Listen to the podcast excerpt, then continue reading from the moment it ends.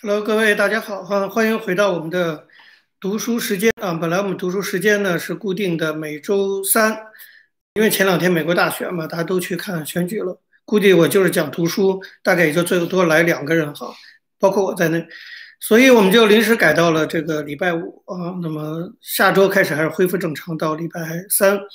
那当然，呃，先说两句前头美国大选啊，美国大选。现在基本上已经进入最后阶段了，估计也没有悬念，应该就是拜登当选。当然，未来还有很多的司法战、法律战，这个我们就不知道结果如何了，会不会翻盘哈？川普又复活，这个什么事儿都有可能，很难讲。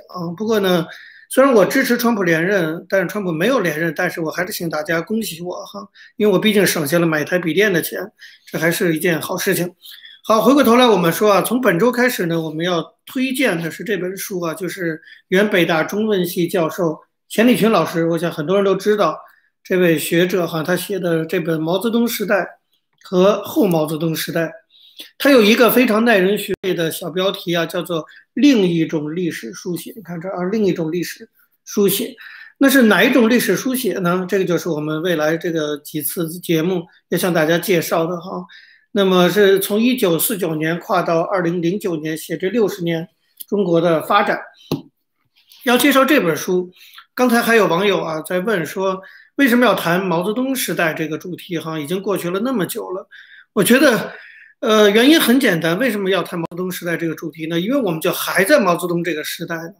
如果你仔细的看了钱理群老师这个洋洋巨著，哈，你就会。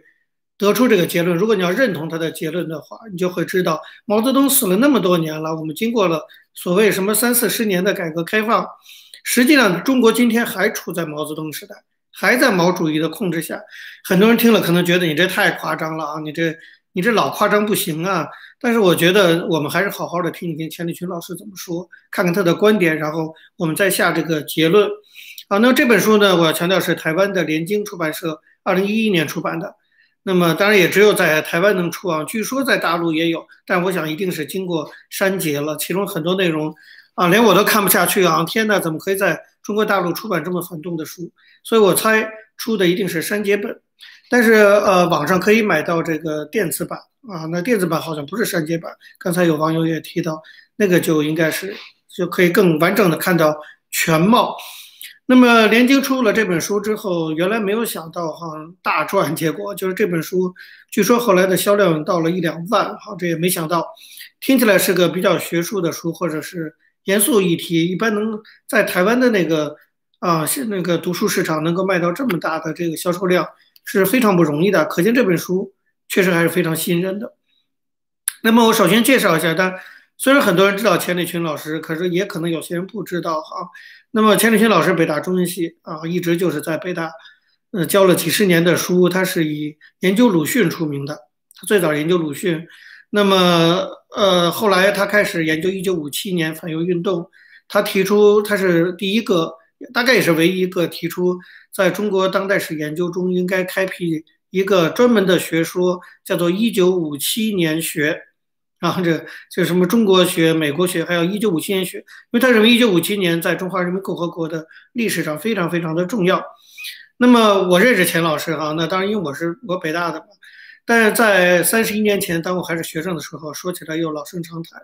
说到八九民运的时候，那时候我就认识钱理群老师。当时他还年轻，啊，算是中年教师，在中文系的一堆青年教师，是温敦儒啊这些，那时候还根本孔庆东还是学生呢。那个时候他已经算中年教师了。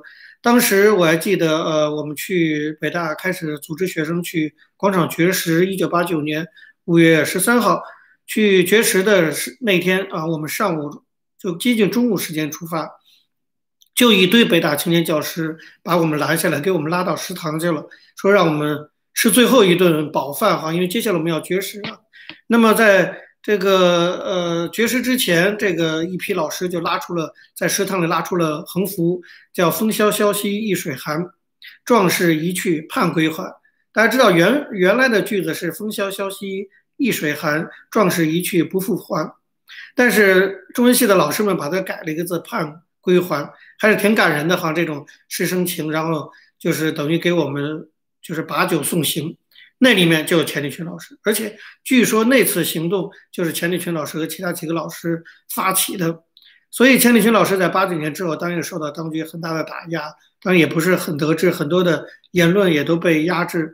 二零零二年，他离开北大退休，但钱老师是个理想主义者，哈，他他是有点，一会儿我们以后几周都会讲到，就钱老师是个非常独特的，你也不能说他是完全的自由主义知识分子，当然他也不是专制拥护专制。的知识分子，但是他有点采取中间立场，他比较说就是要靠近工人阶级、农民底层群众，他有点主张这个。多少我觉得钱老师有一点民粹主义思想，但是他把他的思想落实到实践。就二零零二年退休以后呢，他回到了他的老家贵州，去干嘛了呢？一个北大中文系的退休教授去办中学，去参与当地的哈这个中学教育改革。那么两千零九年的时候啊，他曾经在台湾讲学，他在交大讲讲开了讲座，开了三个月。那个题目呢，他开的课的题目叫做《我和共和国毛泽东的六十年》，其实就是这本书的这本书就是他在交大三个月讲说我和共和国毛泽东六十年的一个这个课堂提纲，等于是那大纲讲课的大纲。两千零九年我也到了台湾，那我，他在交大教书，我在清大教书。去过台湾都知道啊，这个交大和清大都在新竹，而且我们几乎啊就是隔我们没不是几乎根本就只隔一堵墙。平时散步跑步一跑就跑进交大了，就两个挨得非常近。所以那时候我也去看过钱理群老师，也跟他有过啊深谈这个长时间的这个谈话。可惜他只待了三个月，哈就回中国了。后来当然就没有再有什么联系了。那么钱理群老师当时是公认为这是中国有名的公共知识分子哈，他力图站在这个左派右派之间，但是对当权者啊，对中共还是持这个明显的批评的和甚至批判的这个立场的。那包括尤那尤其在六四的问题上哈，他是少有的，就是比较不是那么右派偏左的知识分子里，公开始终坚持哈对六四问题勇敢发声的这样的学者。那当然钱老师是我们都非常尊敬的一位学者。那么他从鲁迅研究跳到一九五七年的研究，现在又跳到对毛泽东的研究。在这本书中啊，我先介绍，就是钱理群的一开始呢，他就提了一个我觉得非常重要的一个概念，叫做二十世纪中国经验。二十世纪中国经验啊，他说，你看，他说我们现在中国呃的精神资源和思想资源在哪里？他说从鸦片战争以后，我们要不然就是全盘西化，学习西方的。东西，民主、自由、科学来吸取这种精神资源。那么到了现在呢，又有些人要回过头去向中国的传统文化，包括儒家去寻求精神资源。他说，其实，在西方的精神和儒家精神之外，明明就还有一个东西叫做二十世纪中国经验。他说，这个东西是比较独特的，就是我们应该好好的去理解什么叫做二十世纪中国经验。就二十世纪这一百年来中国的发展。是非常独特的一个发展过程，其中提供了丰富的这种精神资源供我们批判或者借鉴啊。那这个东西既不是完全的西方的这种文化精神，也不是完全的传统儒家的精神，它是一种很独特的东西，叫做二十世纪中国经验。那么钱老师说，如果我们要好好的理解这个概念“二十世纪中国经验”的话，他认为要从三个人入手，第一个孙中山。第二个毛泽东，第三个鲁迅。但孙中山钱老师没有研究，但是鲁迅是毛泽东研这个钱老师研究了。那么，所以毛泽东就成为他那个时代，就二零零九年的时候重点研究的一个对象。他说：“孙中山、毛泽东、鲁迅，你深刻的呃理解了这三个人，就可以理解所谓什么叫做二十世纪中国经验，它其中的经验教训是什么。”所以。那么我就讲说，他才写了这本书，或者开了这门课，要深刻的哈去研究这个毛泽东。那当然，我们都说，哎呀，毛泽东呃相关的研究浩如烟海哈。但是我想每个人的角度不一样。我看了这本书之后，我觉得钱老师作为一个中文系的老师，这个有点像苏小康哈，做也是一个学文学的，他们会从人性的角度啊去看很多政治和历史的问题，这个角度也是非常独特的。所以，虽然关于毛泽东研究浩如烟海。可是钱老师这本书呢，还是独树一帜，所以才可以卖到那么大的这个销售量嘛。所以我们就来介绍一下这本书，书中有很多观点，我也觉得非常精彩哈。但我不只是看这一本书啊，我也看别的书，但是我还是说我会挑我觉得啊值得推荐的书来向大家推荐。By the way，最近开始有出版社找我，哈，说要给我寄书，大概也看了我的节目，哈，真是不好意思。呃，钱老师在这里首先要提出说，毛泽东时代到底从就是概念上讲，什么是毛泽东时代？毛泽东时代从哪年算起？一般我们都认为毛泽东时代，随便想，我们都讲一九四九年开始，哈，就中国进入毛泽东时代。当然不是，还有一种研究中共党史的人会说，是从遵义会议，就中共。在溃逃的时候，被国民党军队围剿的时候，在遵义开了一次会议。那个时候，毛泽东掌握了中共最高的军事领导权。有人呢，遵义会议成了这个中共党史教育中受党史教育经营的人会有这个看法，就说毛泽东时代是从遵义会议开始的。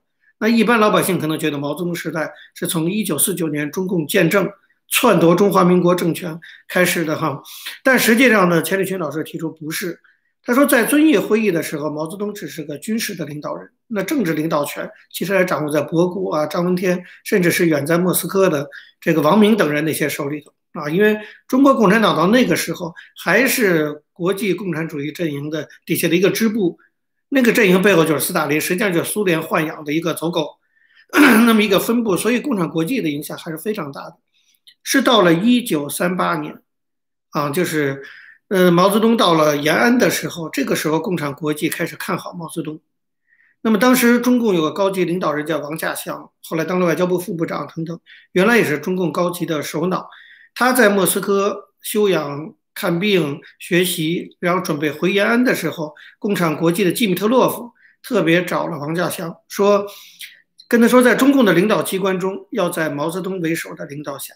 啊，那么王稼祥就把这个指示带回了延安。从此有了共产国际的这把尚方宝剑，毛泽东才正式确立了他在党内的权威地位。这点很重要。为什么说它不仅是个历史问题？这点很重要，就是说我们必须知道，毛泽东 能够在中共党内爬到最高的位置，其实是共产国际扶持上去的。这一点对理解整个毛泽东和毛泽东被以后的发展，我觉得还是至关重要的。就是他跟 共产国际、跟呃前苏联。跟斯大林、赫鲁晓夫的关系，以及他是怎么样？他是真的让大家心悦诚服吗？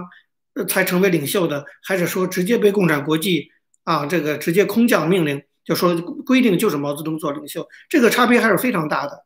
那么钱理群老师挖掘历史来，他的看法就是说，事实证明是共产国际任命毛泽东为中国共产党领袖的。所以那一年一九三八年的十月，毛泽东就来劲了。他在一六届六中全会，中共六届六中全全会上开始做了政治报告，那是毛泽东第一次代表中国共产党做政治报告。我们都知道，一般来讲，代表党做政治报告的，基本上都是党的最高领导了。在那次会议上，毛泽东就提出说，马克思主义中国化这个概念，这个概念以前没有人提过，毛还是很善于提一些让人耳目一新的概念的，这是他的理论长才。所以他提出马克思主义中国化，立刻是。征服了党内的其他那些理论家啊，就等于有了他自己的毛泽东思想，也是从这时候开始的。所以严格的讲，从一九三八到一九三九年这个时间段，是中共开始正式进入到毛泽东时代。这个是我们要讲清楚的，就是一九三八年开始，什么时候结束的？毛泽东时代什么时候结束的呢？我来喝口咖啡考考大家，大家知道毛泽东时代是什么时候结束的吗？有人知道吗？看看大家历史知识怎么样？这蛮简单的问题哈。等一下，没人理我。讲个笑话：一九七六，有人说一九七六还有吗？一九七六一直都是，还有说一直没结束。哎呀，一直没结束的答案还挺符合我的心意的哈，很会体察上意。不，但是严格的讲，确实就是一九七六，等到毛泽东去世，然后他的。整个政治遗产也被推翻，他的老婆都被抓起来了。所以从一九三八到一九七六，数学不好哈，三八年到七六年，这是多少年呢？一九三八是三十一九四，等于差不多是三十八年是吧？大概是哈，将近统治了整个中国将近四十年的时间了，毛泽东。那么从一九三八年就，当然不是毛泽东的生辰啊，就是他开始影响中国的整个发展，大概是将近四十年时间。你想，这四十年的时间完全笼罩在毛泽东的个人的权威的这种统治下，这个影响会多么的深刻？那么接下来呢，钱老师，我觉得下一个观点，他他讲了毛泽东的六个特点。这个六个特点，我真是觉得也是非常值得推荐哈。就他有他的观察角度。毛泽东，我过去在清大上课的时候，在清华大学上课，我讲中华人民共和国史，当然跳不过毛泽东。我那时候讲过毛泽东的十个特点，但是跟钱理群老师讲的六个特点完全是不同。我讲了十个特点。啊，比如包括他的自卑和自大心理，就是猴子跟老虎性格的结合，这是他的一个特点，等等这类的。我是从这些角度去讲的。钱理群老师讲的毛泽东的六个特点，是从别的角度讲。他讲第一个特点，啊，他说毛泽东呢，不仅是一个解释世界的思想家，也是一个改造世界的行动家。当然，这里不带有价值判断哈。他虽然用了思想家、行动家，这不一定就是褒义啊。这些家可能也干坏事。就他意思就是说，毛这个人呢，他不是一个空想的，他不仅是空想哈，他还把他的那些空想落实到实践，这是毛的很大的一个特点。很多人基本上就是想一想，乱想一下，想一下也不做，就懒得做事儿了。但是毛不一样，毛不仅胡想乱想，而且把他的胡想乱想给努力的要要通过严酷的手段落实到现实中。其实我觉得，有的思想你最好就停留在思想阶段。就算你觉得你思想正确，您最好还是把它就留在您的思想阶段就好了。你非得把它变成现实，搞不好就是灾难。毛泽东就是典型的例子。我们说彼岸的理想性，此岸的现实性，有些东西就放在彼岸，当做北斗星照亮我们灵魂世界，照亮我们的精神世界就好了，对不对？你比如说人人平等啊，这听起来当然是个彼岸的，这是个理非常理想的东西。你要非得变成人人平等，是吧？谁比谁高一点都不行，得把头砍了或者把头歪下来，让大家都一米七四，那不就成魔鬼了吗？所以人人平等，你就放在彼岸当做理想就好，你不能在现实中搞人人平等，那就要大锅饭。可是人人平等的理念没有错啊，那是个美好的理念，但是理念不一定非得变成现实。可是有些大独裁者，他的问题就是把理念非得变成现实，毛泽东就是一个。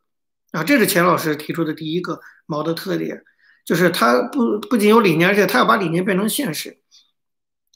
第二个特点，这个我在清大讲说十个特点的时候也提到过，这点我跟钱老师一致。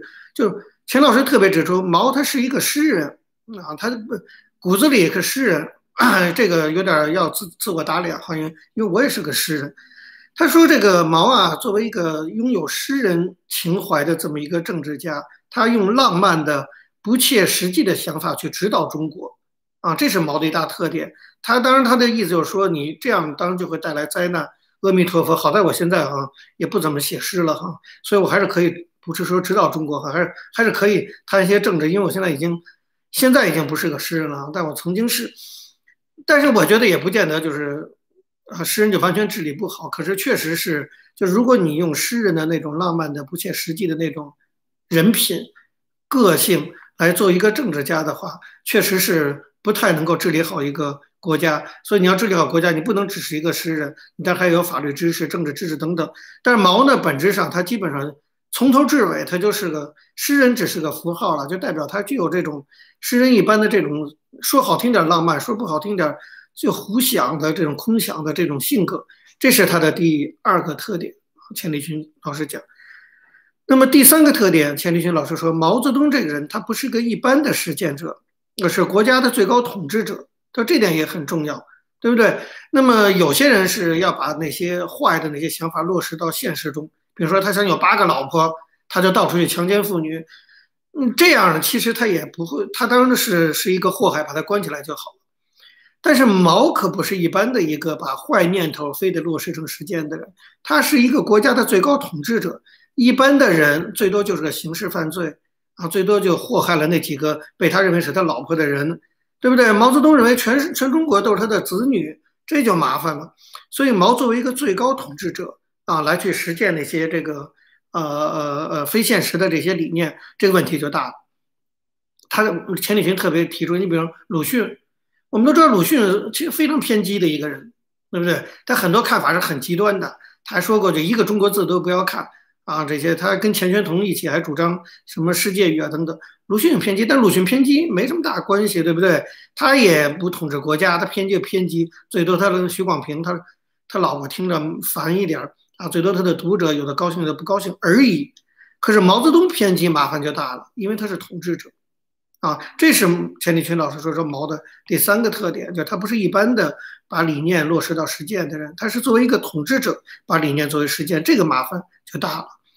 那么第四个呢特点呢，钱理群老师说毛还不是一般国家的领导人，是吧？你要说什么拉脱维亚是吧？这个这个这个坦桑尼亚、赞比亚那些国家的领导人再祸害就祸害你那个国家。毛不是毛，他说毛是个集权国家的领导人，什么意思呢？就是如果是一般国家，比如说民主国家领导人啊，你比如在美国，川普就是你再怎么折腾，你你看看现在被打成什么样，群殴川普哈，现在主流媒体啊，各方面左派呀，民主党啊，对不对？尤其川普一落败，好家伙，这个落败的凤凰不如鸡哈，你看现在全跳出来了。前几天川普票领先的时候，这些人都不跳出来，都窝着，啊，一看川普落后了，一堆追打落水狗。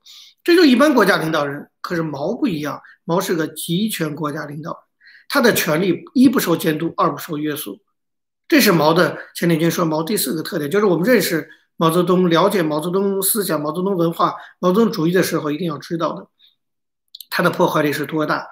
这是第四、第五个特点。钱理群说毛还不是一般的集权统治者，就毛不不仅不是一般国家领导人，他是集权国家领导人。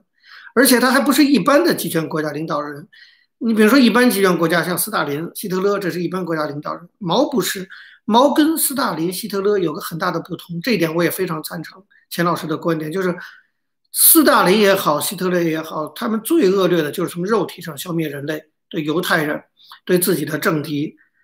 可是很少有人像毛这样彻头彻尾的，他跟巫师似的，你知道吗？他要改造思想。啊，他这尽他，尤其一九四九年，尤其文革以后，他用尽他全身的力气，他一定要改造十几人的内心。你说这不是个大萨满主萨满吗？这个这就是个巫师啊，政治武士，他要控制人心，而且他有了一套制度和方法，手里又有了那个权力，要去从心内心上、从人性上去改造一个国家，没有比这个更可怕的事情，对不对？听起来都感觉万圣节才会有的事情。啊，就是你，你说，你说那些暴君，我们在历史上看多了，暴君最多杀人。这个人他不仅杀人，他还要把你的内心也给扭曲掉，而且事实上他做到了，他把中国人的内心真的都给扭曲过来了。那一会儿我们未来几节课我们都会细细的梳理这些东西，就是毛文化是怎么把中国的国民性给改造的，这个太可怕了。我觉得这一点，千里群老师强调的非常的重要，就是我们一定要知道毛跟其他集权者的这点的不同。嗯。从这点来讲，他真的比魔鬼还魔鬼啊！因为他就是要他去摄魂术的，他居然用这种东西来统治一个国家啊！这是他的第五个特点。那毛泽东第六个特点呢？就是钱理群老师讲说，毛要改造的对象还不是他的政敌和一般人，毛要改造的对象恰恰是中国，而中国是什么？中国是全世界人口最多的一个国家，所以他对中国的这种改变实际上是具有世界意义的。这一点我们今天就看得非常明显。啊，就是中国占了十几亿人口啊，现在移民全世界啊，等等，就是早晚有一天，钱理群意思说，早晚有一天，中国以它的人口量的话，会影响到世界的。那个时候没有，但早晚有一天有。而毛影响中国，我们要看到它其实最终影响的是全世界。我觉得这一点提醒，在我们今天看来，尤其值得我们认真的反思，非常的耐人寻味哈。这是。这钱理群讲的毛泽东六个特点，就是第一，他不是解释世界思想家，也是实践家；第二呢，他是个诗人，用浪漫的、不切实际的想法指导中国；第三，他不是一般的实践者，他是国家的最高统治者；第四，他不是一般国家的统治者，他是集权国家统治者；第五，他不是一般集权国家统治者，他是要改造人心啊、摄魂术的一个集权国家统治者；第六，他要改造的是个对世界有影响的大国，人口最多的大国。这是毛的六个特点，我们带着这个六个特点再去看毛泽东思想和文化，你更会觉得惊心动魄。那当然，这里呢，毛钱理群又提出一个我觉得还可以介绍的一个观点，就是毛泽东文化。我们最习惯知道的东西叫做毛泽东思想啊，这个是政治上的一个概念，政治学的一个概念或者政治研究的一个概念。可是钱理群从文化的角度说，有一种东西叫做毛泽东文化，他意思是说。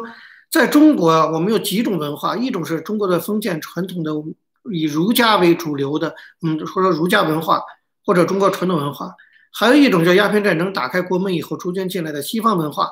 所以说，如果你以为中国只有这两种文化，你就错了。中国还有一种文化叫做共产党斜杠毛泽东文化，但是共产党跟毛泽东是绑在一起的，或者就是其实甘阳过去提出过新三统，叫做延安文化。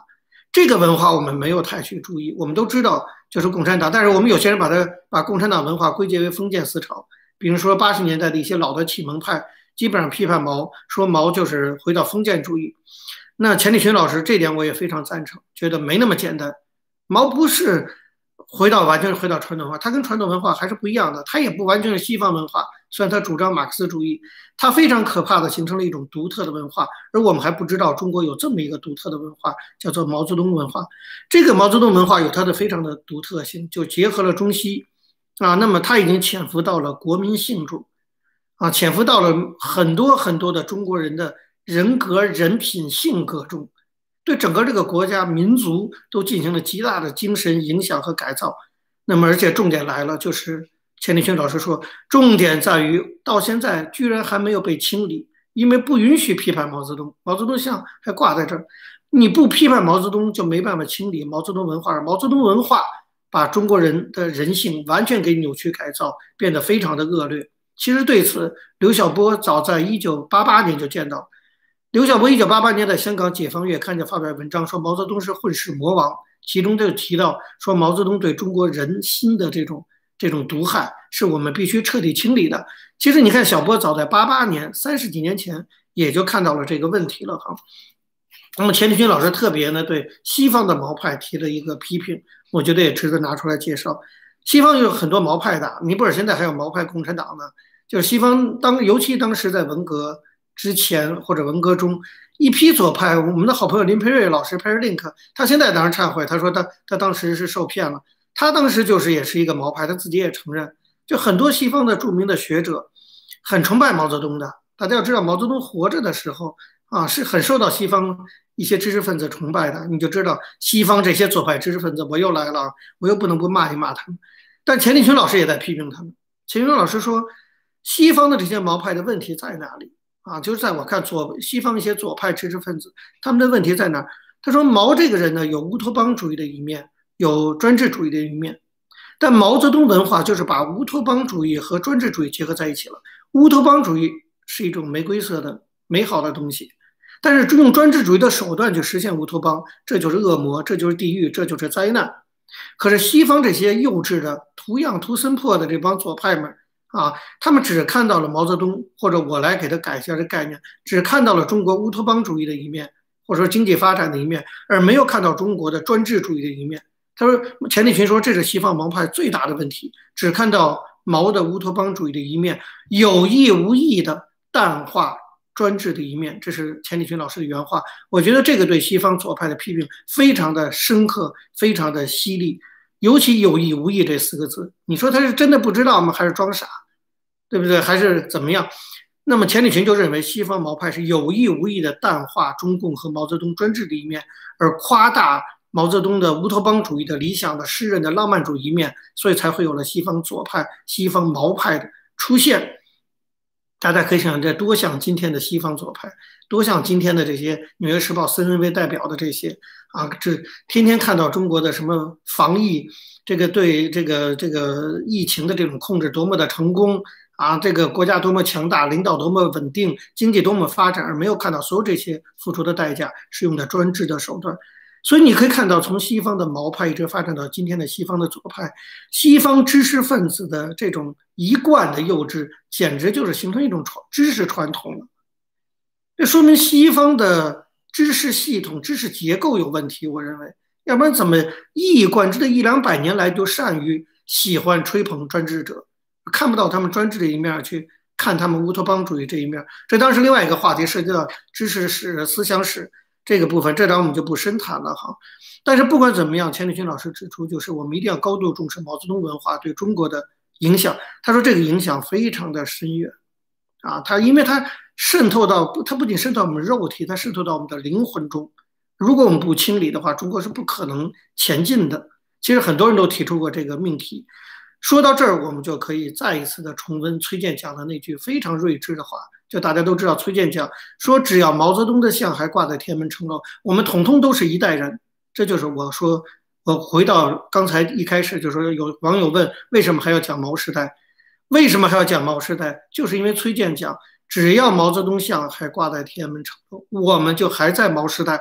我当然要讲我们现在所处的时代，我们现在所处的就是毛的时代。钱理群老师也同意这个观点，他意思就是说，毛泽东文化目前没有得到彻底的清理，所以毛泽东文化还潜伏在中国的几乎每个人的心中。